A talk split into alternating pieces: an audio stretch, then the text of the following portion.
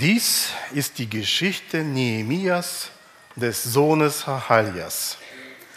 So beginnt das Buch Nehemia im Alten Testament. In meiner letzten Predigt, die schon etwas länger her ist, haben wir das Buch Esra abgeschlossen und ich war eine lange Zeit am Überlegen, wo predige ich jetzt weiter. Eigentlich ähm, in den alten Schriften und auch in der lateinischen Übersetzung sind Esra und Nehemia ein Buch, werden nicht voneinander getrennt. Man geht davon aus, dass es äh, weder Esra noch Nehemia selbst das Buch verfasst haben, sondern dass ein, äh, ja, ein Verfasser die Schriftstücke dieser Leute zusammengenommen hat und zusammen verfasst hat. Es sind schon ihre Aufzeichnungen hier verwendet worden. Aber es ist halt ein Buch gewesen. Und deswegen war ich erst auch am Überlegen, predige ich Nehemia weiter, aber wir hatten hier in der Gemeinde schon mal Nehemia durchgepredigt gehabt. André hat das vor einigen Jahren gemacht. Und die Jugend hat in letztem Jahr das Buch Nehemia durchgenommen, ob es nicht zu viel wäre. Aber dann habe ich gedacht, ich weiß, dass André Nehemia durchgepredigt hat. Aber ich kann mich an deine Predigten nicht erinnern. Also denke ich mal, es geht den meisten so und viele waren gar nicht erst dabei. Und ähm, egal wie man das macht, jeder Prediger hat wahrscheinlich doch seinen eigenen ähm, Blickwinkel darauf und eigene Gedanken noch dazu.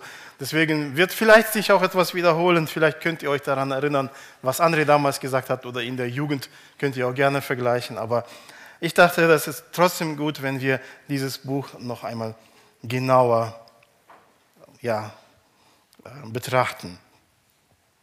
Bevor wir uns aber mit dem geschichtlichen Hintergrund und der Person Nehemias selbst beschäftigen, wollte ich noch einmal auf den ersten Satz in diesem Buch zurückkommen. Da steht nämlich, dies ist die Geschichte Nehemias, des Sohnes Hachalias. Einige andere Übersetzungen schreiben Hakalias, aber ich denke, das ist äh, für uns in Deutsch sowieso spielt keine Rolle. Wisst ihr, in diesem Satz ist viel mehr als nur so, das ist die Geschichte davon und davon. Es ist eigentlich der Inhalt des ganzen Buches, seine Überschrift und sein Programm. Ihr wisst doch, dass in der Bibel viele Namen eine bestimmte Bedeutung haben. Und diese Namen haben auch ja, in vielen Hinsichten auch wirklich, ist das, was Gott durch die macht. Der Name Nehemiah bedeutet Jahwe tröstet. Der Name Hahalia bedeutet Jahwe betrübt. Und wenn wir uns äh, den geschichtlichen Zusammenhang betrachten, dann ist es wirklich eine Zeit, wo Jahwe sein Volk Israel betrübt hat. Israel hat das selbst verschuldet, natürlich, aber er musste das Volk betrügen. Und in dieser, nach dieser Zeit der Dunkelheit, dieses Verdunkelns, wo Jahwe sich verdunkelt hat, man kann auch so diesen Namen übersetzen, kommt eine Zeit, Entschuldigung, kommt eine Zeit, wo Jahwe tröstet. Und dieses Buch ist ein Trost für Israel. Nicht das Buch selbst, das Buch auch, aber diese Geschichte ist wirklich ein Trost für Israel geworden. Und Nehemiah, Nehemiah ist ein Trost für Israel geworden. Der Herr tröstet, nachdem er betrübt hat. Und durch Nehemiah hat er sein Volk getröstet. Nach vielen Warnungen hat Gott dann das Volk Israel bestrafen müssen. Nochmal der kurze geschichtliche Zusammenhalt. Seit dem, der Wegführung, oder nein, seitdem Gott sein Volk aus Ägypten erlöst hat und rausgeführt hat mit einer starken Hand, ist Israel immer wieder von Gott weggelaufen. Die Zeit der Richter zeigt das eindeutig. Die sind, kaum haben sie sich zur Ruhe gesetzt, fangen sie an, fremde Götter anzubeten. Die Götter der Völker, die vor ihnen hier gelebt haben, die Götter der Völker, die neben ihnen leben. Später wurden sie manchmal von anderen Völkern erobert. Dann fangen sie an, die Götter dieser Völker anzubeten, weil die ja denen geholfen haben. Jetzt müssen wir die auch anbeten. Und so haben sie immer wieder von Gott, sind sie immer wieder von Gott weggegangen. Und Gott hat immer wieder sie zugerufen, geht doch nicht weg von mir. Bleibt bei mir, betet mich an. Nicht diese Götzen, die euch gar nicht helfen können, betet mich an. Wenn ihr das aber nicht tut, und das hat Gott direkt im Gesetz Mose schon gesagt, werde ich euch bestrafen, werde ich euch zerstreuen in, aller Welt. Und so geschah es dann auch.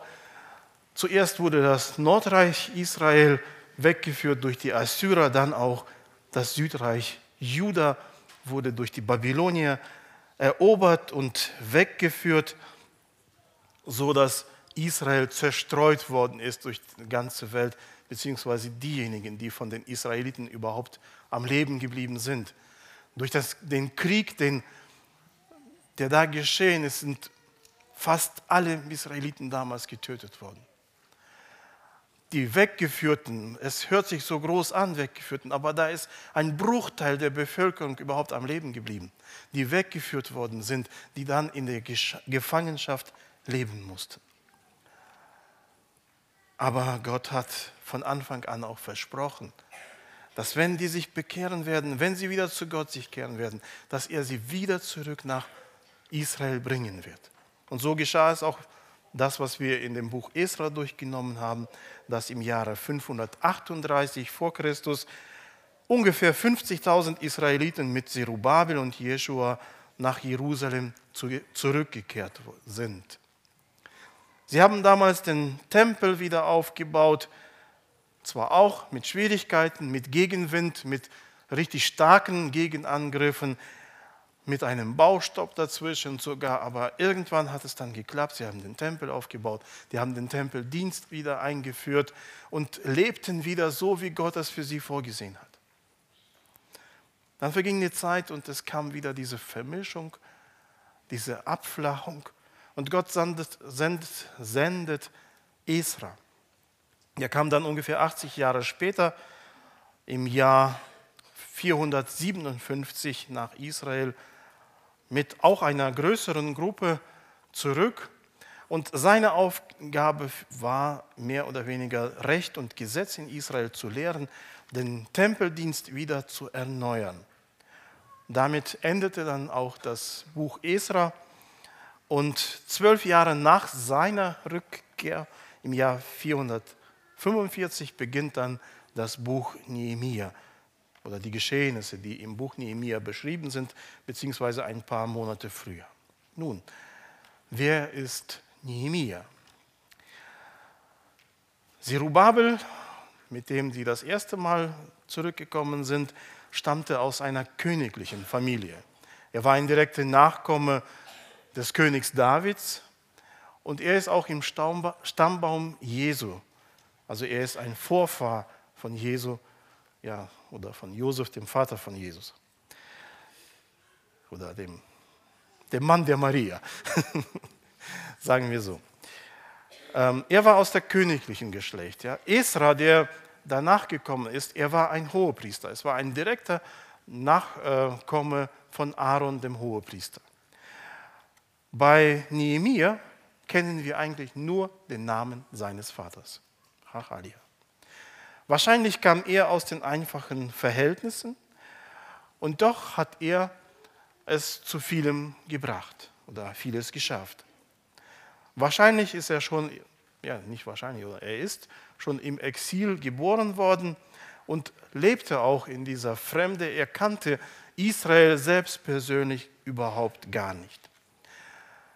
Ob er jetzt durch Beziehungen oder durch eigenen Fleiß, aber er ist nach und nach hat sich hochgearbeitet und ist der Mundschenk des Königs geworden. Und der Mundschenk des persischen Königs zu sein, ist nicht einfach ein Vorkoster irgendwo zu sein, sondern es ist schon eine große Aufgabe, eine große Verantwortung, aber auch ein, eine hohe Position. Es war ein hoher Beamter, ein Diener mit sogar beratender Funktion. Warum? Ähm, wir müssen uns das so vorstellen, dass eigentlich in aller Zeiten die Machthaber, die Könige und so waren jederzeit in der Gefahr, ja, geputscht zu werden, getötet zu werden, zur Seite gemacht zu werden. Ja. Es war nicht einfach, an den König heranzukommen. Und meistens hat man, wie hat man gehandelt? Es waren entweder die Leibwächter, die man gekauft hat, oder die Leibwächter wollten selbst ja, Könige werden, oder man musste vergiften. Und da war so ein Mundschenk, ja, eine wirkliche Vertrauensperson. Denn er, der Mundschenk, hat selbst ausgewählt, woher der Wein des, äh, des Königs kommen soll, wo er angebaut, wer wird den liefern, aber auch er selbst hat es dem König, an den König gebracht. Wenn wir uns an das Buch Esther erinnern, so konnte vor den persischen König niemand von sich aus alleine kommen. Ja.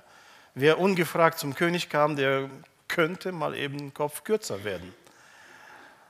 Und Nehemiah war einer, der Zugang zu diesem König hatte, ohne es befürchten zu müssen, ja, dafür bestraft zu werden. Er war in einer hohen Position, eigentlich ein hoher Regierungsbeamter, dem es am königlichen Hof gut geht. Und diesen Mann, der eine glänzende Karriere hingelegt hat, der vieles erreicht hat in seinem Leben, den beruft Gott nun, um an seinem Werk zu arbeiten. Und Nehemiah ist bereit, diesen guten Platz, den er eingenommen hat, zu verlassen, um an dem Werk Gottes zu arbeiten. Und darum handelt es sich ja auch in diesem Buch, wie Nehemiah aus Persien nach Jerusalem kommt und da die Mauer aufbaut, die da gefehlt hat. Und das macht er mit absoluter Hingabe und ist damit ein wirklich gutes Vorbild für uns. Kommen wir zum Text. Wir haben heute vor, das Kapitel 1 durchzugehen. Im Buch Nehemiah sind nur elf Verse, keine Sorge, wir werden nicht viel zu lange darüber sprechen. Aber Kapitel 1 und ich werde auch nicht das ganze Kapitel auf einem Stück lesen, wir fangen mal mit den ersten vier Versen an. Dies ist die Geschichte Nehemias des Sohnes Hachalias. Es geschah im Monat Kislev im 20. Jahr dass ich in Susan in der Königsburg war. Da kam Hanani, einer meiner Brüder, mit etlichen Männern aus Juda und ich erkundigte mich bei ihm über die Juden, die Entkommenen, die nach der Gefangenschaft übrig geblieben waren und über Jerusalem. Und sie sprachen zu mir, die übriggebliebenen, die nach der Gefangenschaft übrig geblieben sind, befinden sich dort in der Provinz im großen Unglück und Schmach. Und die Mauern Jerusalems sind niedergerissen und ihre Tore mit Feuer verbrannt. Und es geschah, als ich diese Worte hörte, da setzte ich mich hin und weinte und trug Leid etliche Tage lang. Und ich fastete und betete vor dem Gott des Himmels. Soweit erstmal die Schriftlesung. Nehemiah ist also in der Stadt Susan, in der Königsburg und erhält dort Besuch. Hanani, einer seiner Brüder. Ähm, es ist nicht viel genaueres über ihn gesagt. Man geht aus, dass es tatsächlich entweder sein leiblicher Bruder oder vielleicht ein Cousin war, aber auf jeden Fall ein naher Verwandter. Nicht nur einfach ein Israelit, sonst würde, die, würde gesagt werden, meine Brüder sind gekommen, weil es sind ja alles Israeliten gewesen, die zu ihm kamen. Er kommt zu ihm und Nehemiah erkundigt sich nach dem, wie es denn zu Hause aussieht, in der Heimat, die er nie gesehen hat, in dem Land, in dem er noch nie gewesen ist, das doch zu seinem Land oder das doch sein Heimatland ist, weil Gott für sein Volk dort den Platz vorbereitet hat. Und der Bericht ist alles andere als angenehm. Ein Teil von Israel wohnt zwar wieder in dem Land, das Gott ihnen gegeben hat, aber es sind wenige, die in Jerusalem selbst leben. Die meisten sind zerstreut in ganz Israel, jeder wohnt auf seinem Grundstück. Und es ist weder Sicherheit noch eine wirkliche Unabhängigkeit dort für das Volk vorhanden. Die Stadt Jerusalem hat gar keine Mauern, sie sind niedergerissen und die Tore mit Feuer verbrannt. Ich meine, für uns heute, was bedeuten schon die Stadtmauern? Ja? Es ist schön, wenn wir in eine alte Stadt, äh, eine alte Stadt Deutschlands reingehen und da solche Mauerreste irgendwo stehen. Es hat höchstens einen historischen Wert. Man kann sich die ansehen, wie breit sie gewesen ist, wie stark sie gewesen ist. Aber für uns heute haben diese Stadtmauern keine wirkliche Bedeutung. Eher störend da, wo sie noch sind. Aber damals war es etwas Wichtiges. Eine Stadt, die eine Mauer um sich herum hatte, hatte wirklich diesen Status einer Stadt, einer befestigten Stadt, einer Sicherheit innerhalb dieser Mauern. Es war ein Schutz vor Übergriffen, vor Räubern. Ohne dieser Mauern konnten die Feinde jederzeit in die Stadt hineinreiten und machen, was ja, sie vor, sich vorgenommen haben. Die Mauern sorgten für Sicherheit, für Stabilität, für Ordnung, für eine, ja, ein geregeltes Leben. Und in Jerusalem waren keine Mauern in dieser Zeit. Jerusalem war eine Provinz und eigentlich außer dem Tempel war es ein Dorf, weil es keinen Schutz hatte. Wisst ihr, viele Ausleger und Prediger ziehen eine Parallele der Bücher Esra und Nehemia zu unserer Zeit heute und der Gemeinde. Die Bücher Esra und Nehemia beschreiben die letzte Zeit Israels im Alten Testament. Und diese Zeit gleicht in vielen Hinsichten dem Wiederaufbau und dem Schutz der Gemeinde. Nach einer langen Zeit, in der das Christentum nur noch eine formelle Religion war, kam die Zeit der Reformation, des Wiederaufbruchs. Und wenn wir uns die Geschichte der letzten zwei, zweieinhalb Jahrhunderte ansehen, dann sehen wir, dass es immer wieder diesen Aufbruch gegeben hat. Hier und da entstanden Erweckungen, entstanden neue Gemeinden, neue Bewegungen, die wirklich nach Gott gesucht haben. Gemeinden wurden gegründet und aufgebaut. Und Gott hat es zu unterschiedlichen Zeiten in unterschiedlichen Ländern gemacht und er macht es auch heute noch. Nur weil wir hier in Deutschland vielleicht nicht merken, diesen großen Aufbruch, heißt das nicht, dass es in der ganzen Welt so ist. Auch heute baut Gott noch seine Gemeinde.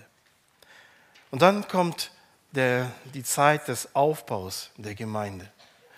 Und genauso wie damals bei dem Tempelbau und auch wie in diesem Buch Nehemiah es später sein wird, war es nicht so, dass der Tempelbau oder der Mauerbau den Widersachern gefallen hat. Und genauso ist es auch heute.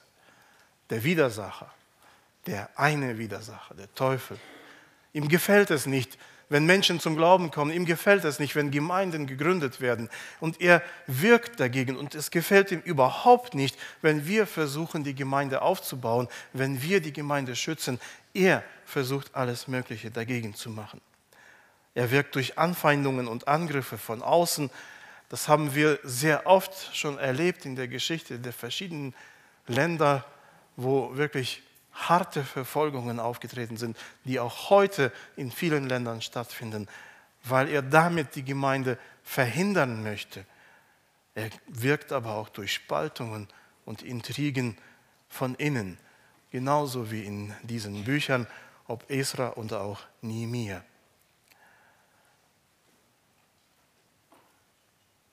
Zur Zeit Esras und Nehemias bestand eine große Gefahr, dass das Volk Gottes und der Glaube an den allein wahren Gott sich in der Menge der verschiedenen Völker und Religionen, Weltanschauungen aufgelöst wird.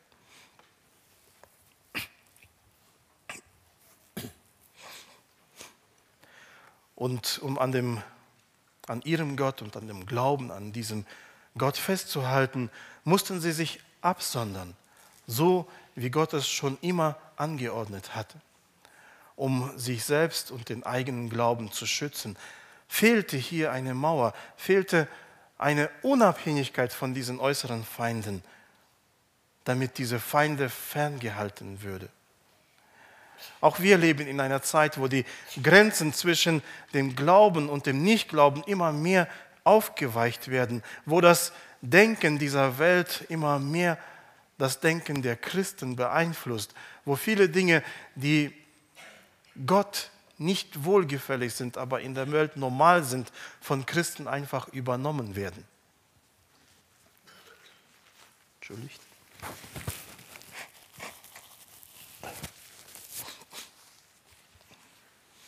Der Satan bemüht sich, die Beziehung der Kinder Gottes zu ihrem Vater zu unterbrechen.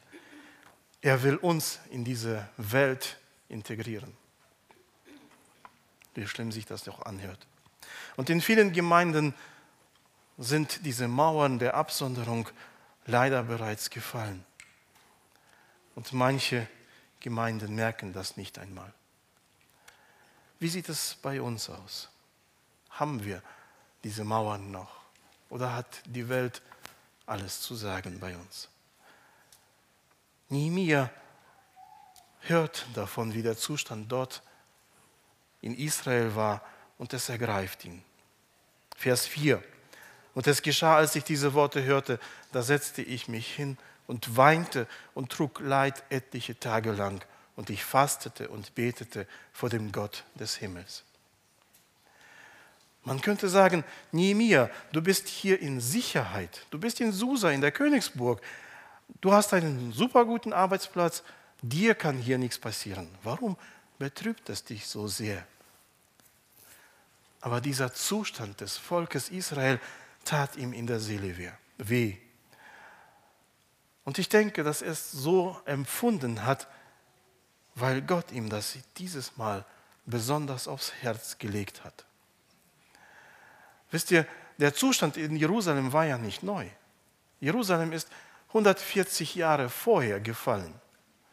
Babylon hat es 140 Jahre vorher erobert. Damals ist die Stadt zerstört worden. Damals sind diese Mauern zerstört worden. Damals sind diese Tore verbrannt worden. Nicht erst zehn Jahre vorher oder fünf Jahre oder in diesem Jahr, sondern vor 140 Jahren.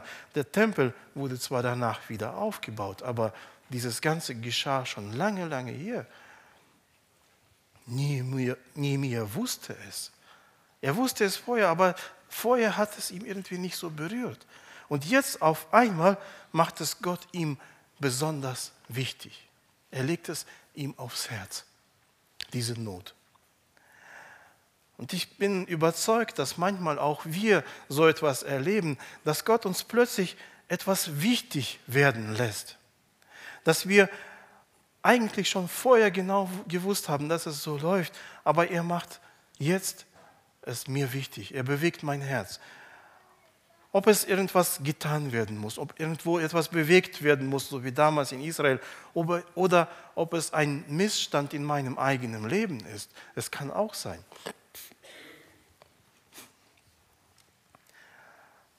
Ich kann mich noch sehr gut an eine Begebenheit erinnern, aus meinem eigenen Leben, keine schöne. Ich hatte noch, bevor ich geheiratet habe, eine Umschulung gemacht zum Tischler. Und in diesem Umschulungsbetrieb war es so, dass ähm, in allen Lehrjahren die Schüler selbst eine Werkzeugkiste gebaut haben. Und am Ende ihrer Umschulung haben sie ihr Handwerkzeug da reingepackt und die durften es mit nach Hause nehmen. Bis zu unserer Klasse. Als wir dran waren, gab es Umstrukturierungen und dann hieß es plötzlich, nein, nein, das Werkzeug gehört der Firma. Ihr dürft das nicht mitnehmen. Wir waren empört. Wie das? Arbeitsamt hat doch für uns bezahlt, also gehört es doch uns. Und viele von uns haben diese Werkzeugkiste heimlich in ihr Auto gemacht und nach Hause. Und ich auch. Und wisst ihr, ich hatte kein Problem damit. Ich war völlig ruhig. Das Werkzeug war mir, das war notwendig. Im Haus muss Werkzeug sein. Arbeitsamt hat bezahlt, alles gut. Es verging ein ganzes Jahr, wo ich kein gewisses bis gar nichts hatte, wo mir plötzlich geworden ist, es war doch eigentlich Diebstahl. Ich wusste vorher, dass das Diebstahl ist. Ich wusste es die ganze Zeit. Es hat mich aber nicht bewegt. Und dann war es Gott wichtig, dass ich das erkenne. Und ich habe plötzlich verstanden, das ist Diebstahl. Und das hat mich so bewegt, ich konnte nicht am Abendmahl teilnehmen. Ich habe gestohlen und ich habe das nicht in Ordnung gebracht. Was habe ich gemacht? Ich habe das ganze Werkzeug in die Kiste gepackt, bin zu diesem Umschulungsbetrieb gefahren, bin zum Meister gegangen. Ich habe damals vor einem Jahr diese Kiste mitgenommen. Es tut mir echt leid, dass ich es gemacht habe. Er hat es angenommen, hat sich bedankt, dass ich es gemacht habe. Ich wäre der Einzige, der das gemacht hat. Und ja, nach einem kurzen Smalltalk bin ich dann wieder gefahren. Die Geschichte ist vergessen. Ich weiß nicht, warum Gott das genau da machen musste. Aber er hat es mir aufs Herz gelegt. Ob es mein Herz war, das gereinigt werden musste, oder ob es ein Zeugnis für diesen Meister sein sollte. Ich weiß es nicht. Ich habe von ihm nie wieder was gehört. Aber Gott legt es mir besonders aufs Herz. Und manchmal legt uns Gott etwas besonders aufs Herz, das uns bewegt und das in Angriff genommen werden muss. Letzten Sonntag hat Alex gepredigt, ja, und er sagte auch, ihm hat in letzter Zeit einige Wochen schon die Beziehungen zu anderen Menschen, es ist ihm wichtig geworden. Nicht wahr? War doch so. Ne? Und ich denke, Gott hat dir etwas aufs Herz gelegt. Und so legt Gott uns manchmal Dinge aufs Herz, die wichtig sind, ob es für unser persönliches Leben ist oder für die Gemeinde. Und Gott will, dass wir uns von ihm gebrauchen lassen. Manchmal sind es vielleicht, ist es so, wir wissen, dass in der ganzen Welt viele Kinder vor Hunger leiden. Aber jemand kommt in ein Dorf und sieht sie dort leiden. Und er bekommt ein Herz dafür. Und da entsteht ein christliches Hilfswerk. Wichtig ist, dass wenn Gott uns etwas aufs Herz legt, dass wir uns von ihm auch bewegen lassen. Nehemiah lässt sich davon berühren. Ihm ist es wirklich wichtig geworden. Er trägt Leid für das Volk, er trägt Sorge für sein Volk und er wird aktiv. Sonst gäbe es das Buch Nehemiah in der Bibel nicht. Vielleicht würde das Buch dann anders heißen. Gott würde schon seine Pläne erreichen. Wenn Nehemiah nicht mitmachen würde, würde er einen anderen finden. Aber Nehemiah hat sich bewegen lassen und er ist aktiv geworden. Die Frage ist, lassen wir uns von Gott berühren und lassen wir uns darauf ein? Oder lassen andere Dinge wie Karriere, Hobbys, Medien, Bücher oder sonstiges nicht zu, dass wir überhaupt seine Stimme hören? Wie reagiert Nehemiah? Er hat tiefes Mitleid. Aber er fängt nicht sofort an mit dem wilden Aktionismus, sondern was macht er zuerst? Er geht ins Gebet. Natürlich könnte er sagen sofort, ich bin der Beamte bei dem mächtigsten Mann dieser Welt. Ich könnte ja sofort hingehen und ihn fragen, ich kann ja was bewirken. Nein, Nehemiah geht zuerst ins Gebet. Er fastete und betete, er überlegte und überdachte. Dieses Beten dauerte ungefähr vier Monate lang. Wenn wir berechnen, wenn er das mit dem König bespricht, das sind vier Monate vergangen. Und diese Zeit nutzt er wirklich zum Fasten und Beten. Damit Gott seine Schritte lenkt. Und das ist wichtig für uns, wenn wir dann etwas machen wollen, dass wir das im Gebet machen, dass wir zuerst beten. Spurgeon also heute wird er zum zweiten Mal zitiert, hat einmal gesagt, Aktivität ohne Gebet ist Vermessenheit. Gebet ohne Aktivität ist Heuchelei. Nehemiah war weder vermessen noch ein Heuchler. Und er betete zuerst und ging dann ans Werk. Lass uns mal sein Gebet anschauen. Wir lesen Vers 5. Ach Herr, du Gott des Himmels, du großer und furchtgebietender Gott, der den Bund und die Gnade denen bewahrt, die ihn lieben und seine Gebote halten. Wie gesagt, Nehemiah war ein Mann des Gebets. Das lesen wir hier, dass er zuerst ins Gebet geht, aber auch in den nächsten Kapiteln immer wieder, wenn etwas ist, dann spricht er zu Gott. Und diese Ansprache hier, wie er anfängt, Ach Herr, du Gott des Himmels, du großer und furchtgebietender Gott, der den Bund und die Gnade denen bewahrt, die ihn lieben und seine Gebote halten. Es zeugt davon, dass Nehemia mit Gott vertraut war. Er kannte Gott. Er hatte Umgang mit ihm. Er kannte ihn aus seinen Schriften. Er hat, ist nicht zum ersten Mal im Gebet zu Gott gekommen. Natürlich hört Gott das Gebet jedes Menschen, auch wenn es das erste Mal ist, dass dieser Mensch betet. Und natürlich ist es auch, hört Gott auch dann, wenn Menschen wenig beten, aber dann zu Gott beten, hört er das Gebet. Er hört, er, er hört es. Und er möchte auch, dass wir zu ihm beten. Er möchte, dass wir zu ihm beten und er möchte auch erhören unsere Gebeten.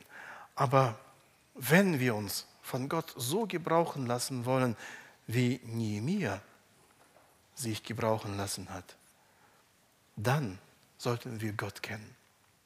Dann sollten wir uns in seinem Wort auskennen und sollten geübt sein, mit ihm in unseren Gebeten zu sprechen. Als nächstes tut Nehemiah Buße für sich und für das Volk. Verse 6 bis 7. Lass doch deine Ohren aufmerken und deine Augen offen sein, dass du auf das Gebet deines Knechtes hörst, dass ich nun vor dir bete Tag und Nacht für die Kinder Israels, deine Knechte, und mit dem ich die Sünde der Kinder Israels bekenne, die wir an dir begangen haben. Auch ich und das Haus meines Vaters haben gesündigt.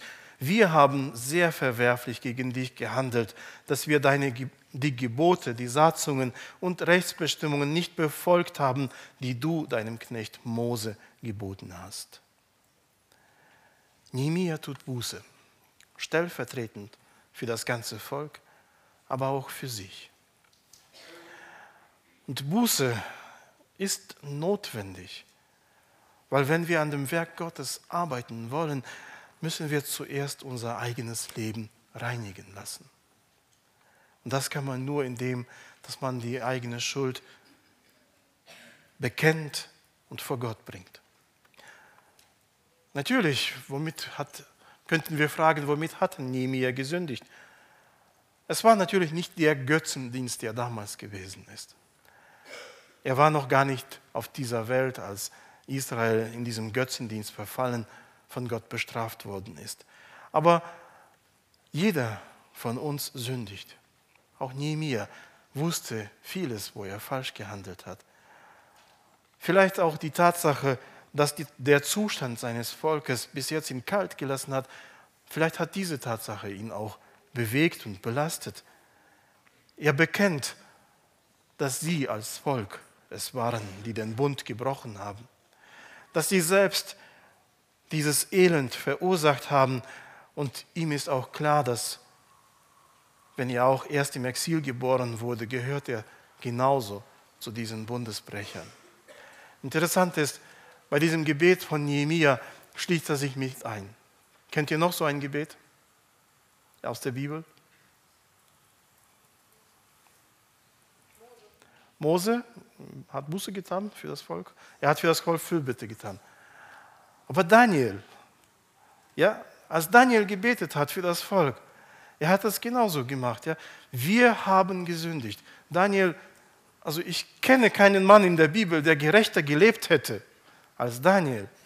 Und was, wie betet Daniel? Wir haben gesündigt vor dir. Und genauso auch hier, Nehemiah ist wirklich, er identifiziert sich mit seinem ganzen Volk. Vielleicht ist es so, dass da, wo wir anderen Menschen helfen wollen, von der Sünde frei zu werden, frei zu werden von dieser Sklaverei, müssen wir, auch wir zuerst zu unserem Vater treten und uns dafür vorbereiten lassen, uns selbst von ihm reinigen lassen. Und ich denke, dass wirkliche Fürbitte und wirkliche Hilfe und Seelsorge passieren kann, wenn wir uns diesen Menschen annähern können.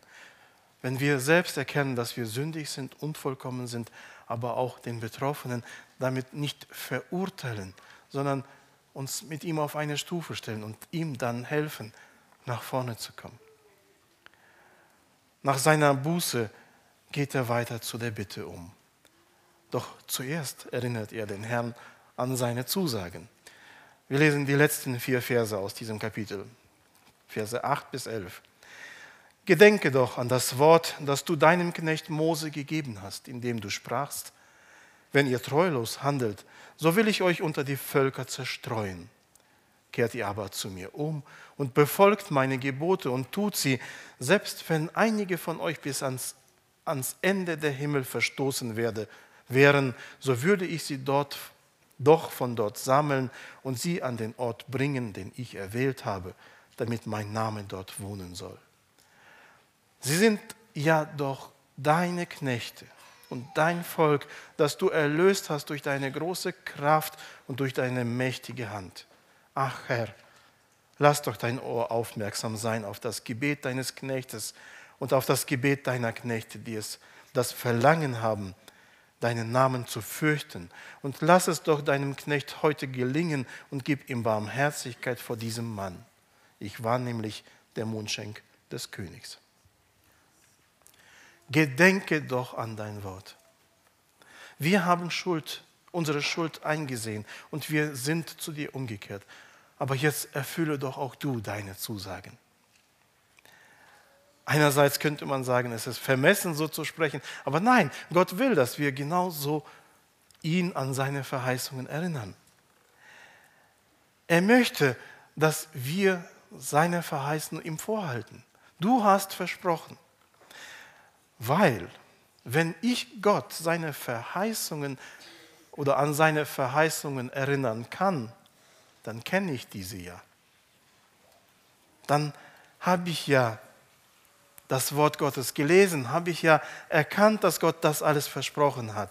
Dann haben wir ja Gemeinschaft mit ihm und dann beschäftigen wir uns ja mit seinem Wort. Gott selbst fordert uns ja auch dazu auf, dass wir ihn um Hilfe bitten sollen. Es ist doch sein Wort, wenn er sagt, rufe mich an in der Not, so will ich dich erhören und du sollst mich preisen. Es ist doch sein Wort, wenn er sagt im Neuen Testament, kommt zu mir alle, die ihr mühselig und beladen seid, und ich will euch erquicken. Jesus sagte, wenn ihr den Vater in meinem Namen bitten werdet, so will ich es für euch tun. Wir sind aufgerufen, wirklich zu beten, wenn wir Fürbitte tun. Auch dürfen wir Gott seine Verheißungen, an seine Verheißungen erinnern. Nehemiah bittet für sein Volk, dass Gott doch Abhilfe schafft.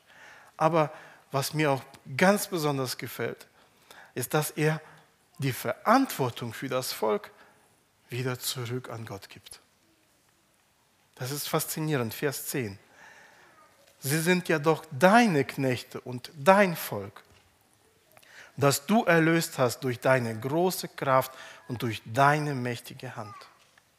Bei aller unserer Sorge für das Volk Gottes, für, für seine Gemeinde, dürfen wir nie vergessen, dass es sein Volk ist, dass es seine Gemeinde ist.